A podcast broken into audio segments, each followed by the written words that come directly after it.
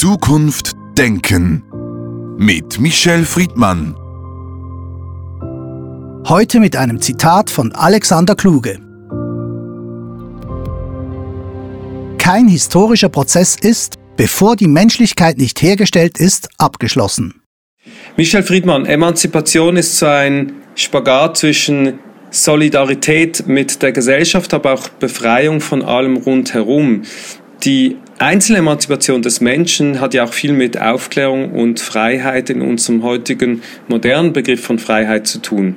Wie verhält sich das Individuum in diesem Spannungsfeld denn am optimalsten?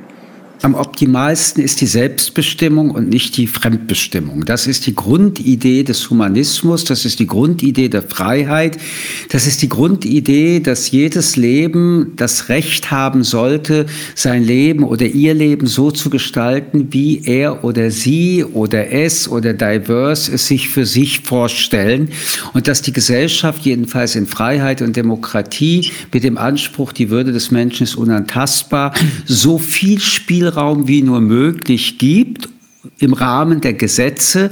Und hier beginnt schon das Problem. Wir sehen das in Ungarn, wir sehen das in Polen, wir sehen das in anderen Ländern, in denen dann Gesetze so maßgeschneidert werden, dass Emanzipationsbewegungen nicht nur unter Druck geraten, sondern mit Gefängnis bedroht sind mit Gefängnis bedroht sind. Es geht um Existenzielles. Wenn wir vielleicht noch einen Schritt zurückgehen in die persönliche Entwicklung von Menschen, Menschen werden geboren in Systeme, Demokratie, Autokratie und so weiter, aber äh, es beginnt ja schon in der Familie. Also wo und wie kann und soll man sich das Recht nehmen, Freiheiten sich für sich selbst zu schaffen?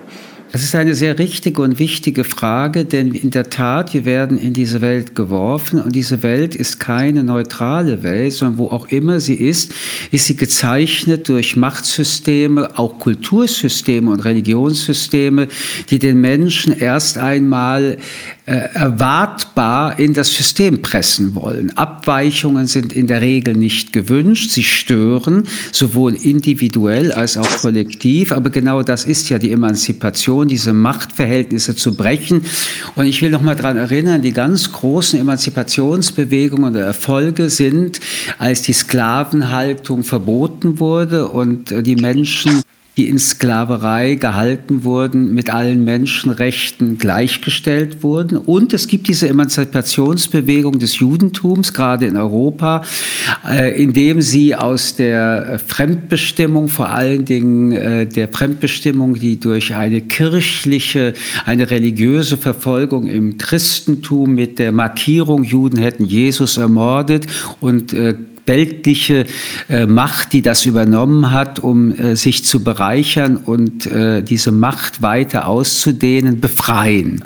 Insgesamt ist im 20. Jahrhundert festzustellen, dass Emanzipationsbewegungen immer mehr wachsen und das ist das Entscheidende und eine große Frage der Emanzipationsbewegung. Kann man sich als Individuum emanzipieren oder braucht man dazu immer auch eine Gemeinschaft, eine Gruppe, die dadurch, weil sie sich als Gruppe darstellt, eben in der gesellschaftspolitischen Machtbalance zu einer Größe wird, wo auch diejenigen, die es bisher mit der Unterdrückung gut hatten, merken, dass wenn sie weiter unterdrücken, sie unter Druck kommen. Und äh, ich glaube, das ist eine ganz große Chance gewesen im 20. Jahrhundert. Frauenemanzipation, Emanzipation von Minderheiten, die markiert waren, vor allen Dingen sexuelle Revolution und Emanzipation, die eigentlich das Gefühl erwartbar umsetzten, dass die Freiheitsräume erweitert wurden und vor allen Dingen auch in gesetzliche Normen umgesetzt wurden.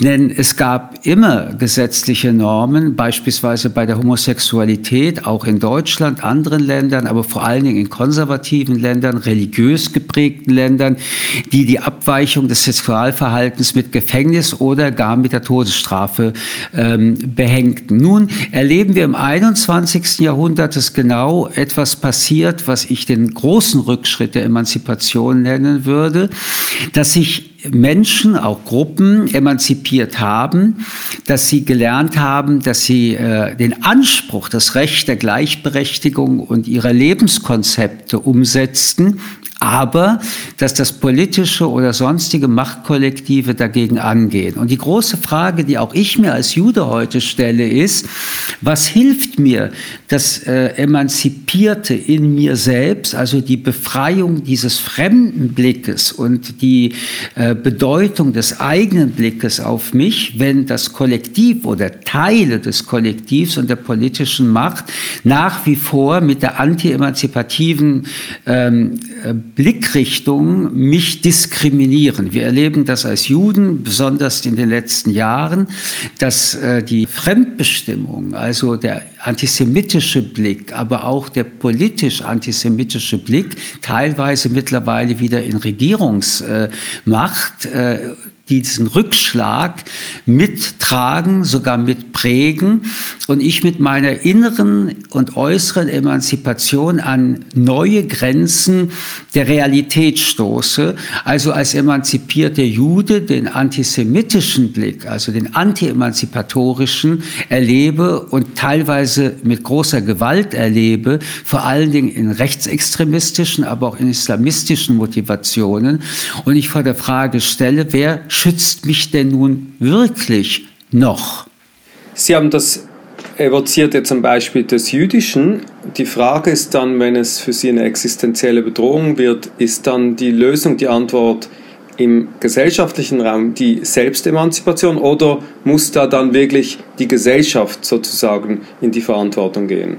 Beides ist notwendig und die Gesellschaft zu ermahnen, ja sogar zu erinnern, dass Emanzipation nicht ein gegebenes, ein geschenktes Recht ist, etwas, worum ich dann in der Gesellschaft auch bitte mitzulaufen, sondern ein Menschenrecht darstellt. Emanzipation ist nur möglich, weil wir die Menschenrechte so formuliert haben, dass sie als die Grundlage alles Menschlichen und vor allem Demokratischen als Überbegriff steht.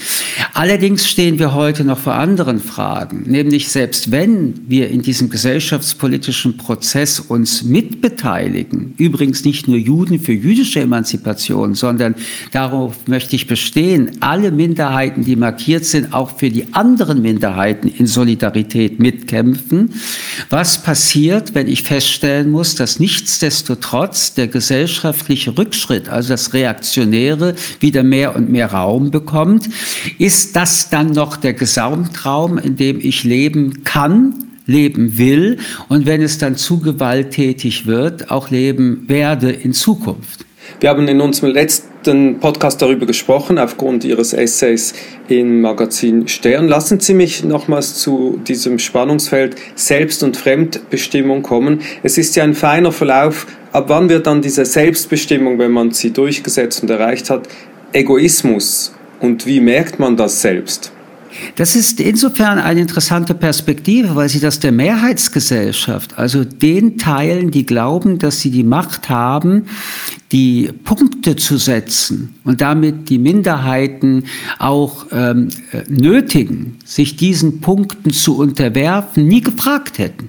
Vielleicht ist die Mehrheitsgesellschaft egoistisch und will nicht gestört werden, will im Status quo verweilen oder will sogar in den Status quo der Vergangenheit zurückkehren, wo sie als Mehrheitsgesellschaft tatsächlich die Definitionsmacht hatten. Aber nach meinem Verständnis, nach einem emanzipatorischen Verständnis, sollte die Markierung und damit die Bewertung von welcher Lebenskonzeption auch immer eben äh, aus der aus dem Gesichtspunkt der Freiheit gesehen werden. Und ähm, jeder, der heterosexuell sein will, ist es. Und wenn jemand eine andere sexuelle Orientierung haben möchte, dann stellt sich die Frage, warum soll diese Person sie nicht haben können? Also die Egoismusfrage würde ich gerne als Bumerang der Mehrheitsgesellschaft zurückwerfen. Äh, nehmen wir das vielleicht nochmals auf. Ich wollte eigentlich eher über den persönlichen Egoismus sprechen, aber nehmen wir es jetzt mal an aktuellen Bewegungen äh, auf. Wir haben ja sehr viele Demonstrationen in den letzten äh, Monaten erlebt und wenn wir jetzt vielleicht einfach mal die Klimadebatte aufgreifen, wo beginnt dann der Egoismus der Minderheit?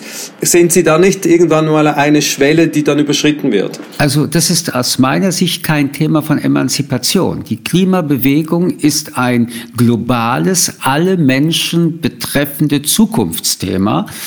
Und äh, was wir jetzt diskutieren mit Ihrer Frage, Frage ist, wie weit ein solches politisches Thema durch Aktionismus, aber auch durch eben radikalisiertere Formen des Protestes ähm, gewährleistet ist einerseits oder damit eine erpresserische, nötigende Einschränkung des Menschen, der davon betroffen wird, äh, insgesamt betrifft. Wenn man im Rahmen der demokratischen Protestbewegungen sich umschaut, dann ist das nichts Neues, dass sie eben doch mit radikalisierteren Methoden aufmerksam machen wollen. In einer äh, medialen Gesellschaft wie unseren trifft das umso mehr, vor allen Dingen mit den sozialen Medien.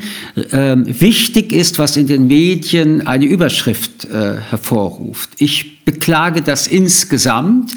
Der Nachteil dessen ist, dass wenn man also diese Methodik nicht ununterbrochen hochjazz, die Themen wieder fallen und Themen wie Klimawandel oder Themen wie Flucht oder Themen wie Demokratie sollten niemals runterfallen. Umgekehrt heißt das aber auch, nicht jede Methode, die dafür gedacht wird, dass sie medial Aufmerksamkeit bedeutet, bedeutet gleichzeitig, dass sie die richtige ist, geschweige denn, dass sie rechtlich legitimierbar ist. Wir haben beispielsweise mit der letzten Generation eine Protestbewegung, die strafrechtlich strafrechtliche Taten begeht. Nötigung, Freiheitsberaubung, Sachbeschädigung. Äh, und die Frage, äh, die man damit verknüpft, nämlich des zivilen Ungehorsams, stellt sich nicht, denn der zivile Ungehorsam ist in keiner Verfassung in irgendeiner Form festgeschrieben, auch nicht in der deutschen. Es gibt den Widerstand, den man leisten darf, der ist dann gerechtfertigt, auch in der deutschen, das Recht in der deutschen Verfassung, die sagt, wenn staatliche Institutionen die Demokratie gefährden, ob das eine Regierung ist, das Parlament ist, dann gibt es ein Recht auf Widerstand. Der zivile Ungehorsam ist keine Legitimation. Hier gilt es also abzuwägen, wie lange eine Gesellschaft die Methode der Straftat, die übrigens diese Aktivisten auch anerkennen und sich auch bestrafen lassen wollen, als eine legitime Demonstrationsform betrachtet oder auch nicht. Lassen Sie zum Schluss noch eine andere Emanzipationsbewegung äh, kurz anschauen. Sie haben es schon gesagt, ähm, die Frauenemanzipation. Das ist vielleicht äh, die Bewegung oder die Emanzipation, die man am meisten vielleicht mit dem Begriff noch konnotiert. Ähm, wie überblicken Sie diese Emanzipation der Frauen? Sie haben das ja schon in der Jugend in Paris und dann später in Deutschland miterlebt. Und heute, wo stehen wir denn mit diesem ganzen Thema, das vielleicht schon ein wenig altbacken daherkommt, wenn man darüber spricht? Altbacken würde ich vollkommen widersprechen, weil wir erleben das ja nicht nur in der MeToo-Bewegung, wir erleben das in Equal Pay, wir erleben das in sexuellen Übergriffen im Alltag. Die Frauenemanzipation hat große Errungenschaften in, äh, im 20. Jahrhundert erlebt. Alleine schon das Wahlrecht, das kennen Sie auch aus der Schweiz, war für Frauen bis vor kurzem überhaupt nicht gewährleistet. Wir erleben das also in der Rechtesicherung der Frauen peinlich genug, denn äh, alle Menschen sind gleich, aber Frauen waren über Jahrzehnte rechtlich nicht gleichgestellt. Wir erinnern uns, dass es in Ländern, selbst in Deutschland, erlaubt war, Frauen gegen ihren Willen äh, sexuell zu missbrauchen in der Ehe. Das ist auch noch nicht lange her, bis dieser Paragraph äh, geändert wurde. Wir erleben aber immer noch, dass Frauen in dem alltäglichen äh, darum kämpfen müssen, die von Männern, und da sind wir wieder bei der Macht und der Teilung der Macht, von Männern dominierten Elitepositionen überhaupt nur annähernd äh, die Stellung und die quantitative Stellung zu bekommen, die ihnen zusteht. Das Interessante ist, dass die Frauenemanzipation anders als viele anderen Emanzipationsbewegungen keine Minderheitenemanzipation ist, sondern eigentlich mindestens so viele Frauen wie Männer in anderen Ländern, sogar einige weniger Männer als Frauen leben und wir erleben vor allem in religiösen und totalitären Staaten, schauen Sie nach Afghanistan, schauen Sie nach Iran, ähm, Aber schauen Sie auch in Teilen Israels wie in Mersherim, dass Frauen immer noch äh, in religiöser Betrachtung äh, von der Gleichberechtigung weit entfernt sind. Und an diesem Punkt möchte ich auch bei der Emanzipation im Judentum daran erinnern, dass die säkulare jüdische Bewegung oder die liberale Interpretation des jüdischen Lebens und der Religion eine Emanzipationsbewegung nötig war, weil bis dahin die Orthodoxie die allumfassende Interpretation jüdischen Lebens ist. Und diese Auseinandersetzung erleben wir ja auch im Staate Israel. Die Politisierung der Religion und die Möglichkeit, im politischen religiöse Maßstäbe umzusetzen, ist ja auch ein Teil der jetzigen Tragödie der Regierung Netanyahu. Wie weit überhaupt Religion und damit äh, eine Sichtweise, die wir in der Freiheit zu respektieren haben, im Rahmen der Communities, dann aber auch im politischen eine Umsetzungsmacht bekommen sollten. Darüber würde ich schon deutlich sagen, sie sollten es nicht. Und wie weit also auch da Emanzipationen notwendig sind, sehen wir, dass die Rechte der Frauen auch im Judentum, in der Orthodoxie an sich nicht existieren. Und das sollte in einem politischen, umgesetzten Staat äh, wie Israel genauso wenig möglich sein wie in anderen Staaten, wo beispielsweise der Islam ebenfalls zur politischen Bewegung geworden ist. Also Emanzipation ist auch, das will ich sagen, ein permanenter Prozess. Es wird ununterbrochen, das wird auch bleiben, die Auseinandersetzung zwischen denen, die emanzipative Bewegungen äh, als eine Störung empfinden und die Welt so haben möchten, wie sie sie sehen. Also das Konservative und Reaktionäre. Diese Auseinandersetzung ist eine dynamische und wer glaubt, dass die Emanzipation, wenn sie Erfolge hat, diese als eine äh, gewährleistete hat, irrt. Sie ist jederzeit und immer wieder angegriffen. Michel Friedmann, vielen Dank für das Gespräch. Sehr gerne. Zukunft Denken mit Michel Friedmann. Ein Podcast des jüdischen Wochenmagazins Tachles.